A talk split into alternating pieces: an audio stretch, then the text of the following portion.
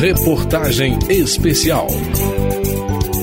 Mesmo sendo um direito garantido na Constituição para todos, o acesso à educação pode ficar inalcançável quando não se tem onde morar.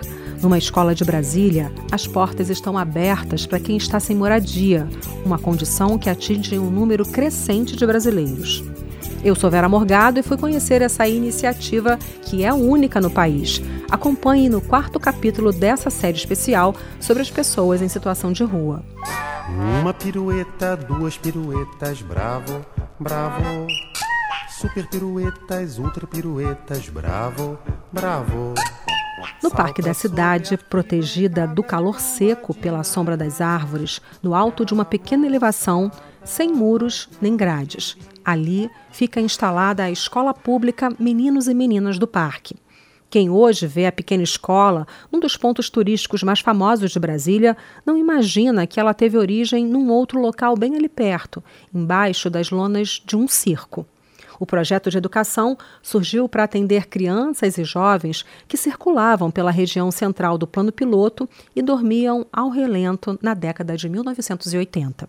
Encantadas, essas crianças e jovens se aproximavam da tenda que abrigava diferentes eventos na capital do país. E assim, o Gran Circular se tornou um espaço cultural lendário em Brasília e com apelo social. Rompe a lona, beija as nuvens, tomba de nariz. E os jovens vão pedir.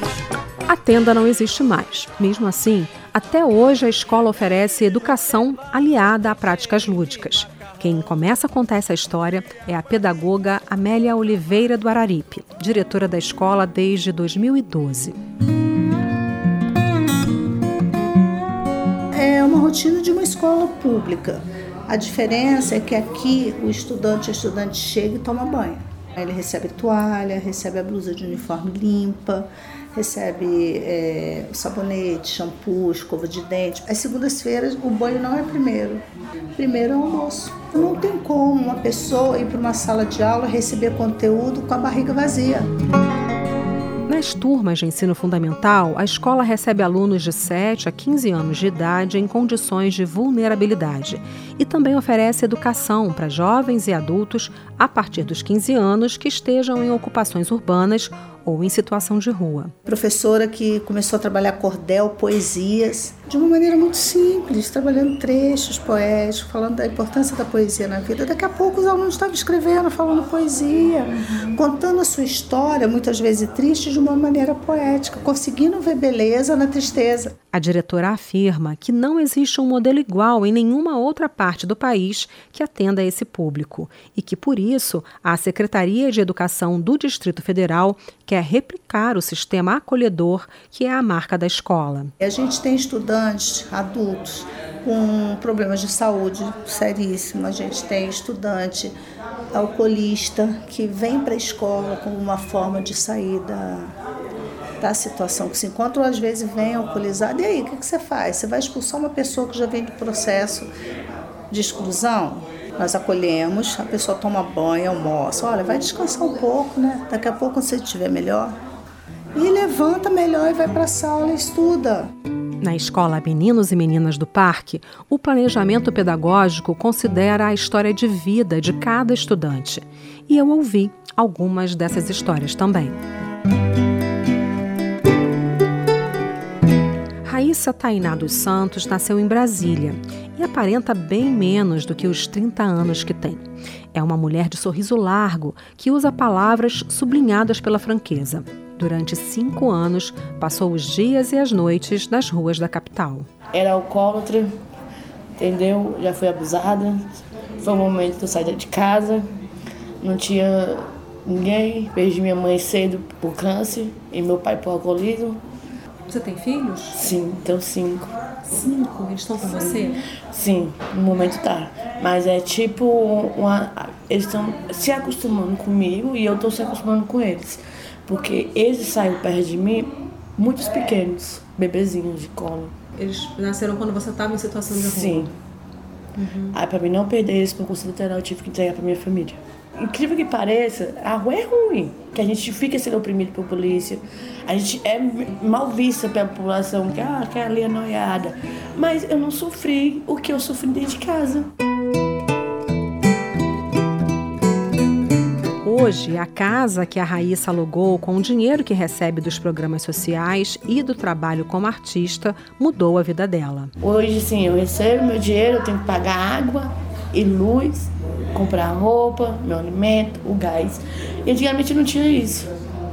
Você está trabalhando hoje, pagando sim. aluguel com o seu com bolsa, salário? Sim, com Bolsa Família e com meus biquinhos que eu faço de perna de pau, que eu sou artista. Deve dar um um orgulho muito grande, não? Sim. Tá vivendo uma nova fase na sua vida. Sim. Né? Hoje eu vivo. Antigamente eu não vivia. Escola Meninos e Meninas do Parque foi inaugurada em 1995 e tem 238 alunos matriculados hoje em dia. Além da Raíssa, eu conheci o Adílio Souza, paulistano que está em Brasília há 12 anos. Ele conta que se sente invisível por um lado e, ao mesmo tempo, com um alvo nas costas. De você ser marginalizado, sem você ser. Apesar de eu não ter pai, não ter mãe, eu não ter passagem na, na polícia e mesmo assim não muda, não muda. Tem pessoas que não aceitam a gente em situação de rua, né? Já teve amigo meu que tomou umas facadas lá, um já tacaram fogo. A gente está em situação de rua, só basta uma pessoa chamar a polícia pra gente, já era. A nossa voz não vale nada. Não precisa ter testemunho para botar a gente na cadeia. Busca de emprego, o Adílio chega a passar tempos fora da sala de aula, mas vai se formar em breve. O sistema de ensino da escola consegue atender o estudante que, por conta das circunstâncias, fica ausente por grandes períodos. Aí, esse último mês, agora eu estou desempregado. Aí eu tenho uma colheita de cebola, né? Que é só colheita assim da roça. Aí eu fui lá e colhi lá, lá em Água Fria, lá no Goiás. Sim. E aí eu voltei de novo agora para estudar aqui. Foi só para fazer uma colheita, lá coisa de um mês assim. E aqui você está em que fase do, do estudo? Eu estou no ensino médio, no segundo ano. Nesses anos, sem casa para morar, o Adílio também frequentou a biblioteca da Universidade de Brasília e diz que aprendeu muito lendo sobre sociologia, direito e pedagogia. Você quer continuar estudando?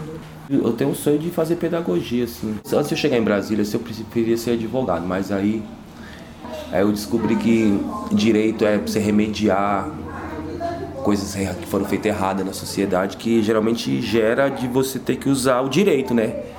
E aí eu descobri que a gente, em vez de a gente remediar, a gente é melhor prevenir, né? E aí eu, eu vi que a educação acho que é o melhor remédio, assim, pra você não precisar ficar remediando, você prevenir, né? Sociedade com educação, empatia que afeta geralmente os mais fracos, as mulheres, as crianças. E a gente vai vendo essas injustiças. Hoje eu tenho mais afeição por pedagogia. Assim.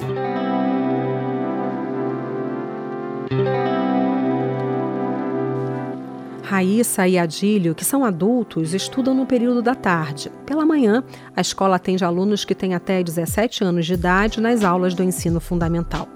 A diretora Amélia Araripe garante que a escola oferece reinserção escolar para todos eles. E a educação possibilita isso, é conhecer os seus direitos. Porque às vezes a pessoa vive tanta vulnerabilidade na rua que ela começa a se sentir tão culpada que ela não consegue ir atrás dos seus direitos. E tem direito quanto cidadão e cidadã. A diferença é que não tem uma moradia. Próximo capítulo, você vai conhecer o trabalho de uma equipe de saúde pública que atende pessoas em situação de rua num consultório móvel. Até lá! Reportagem especial.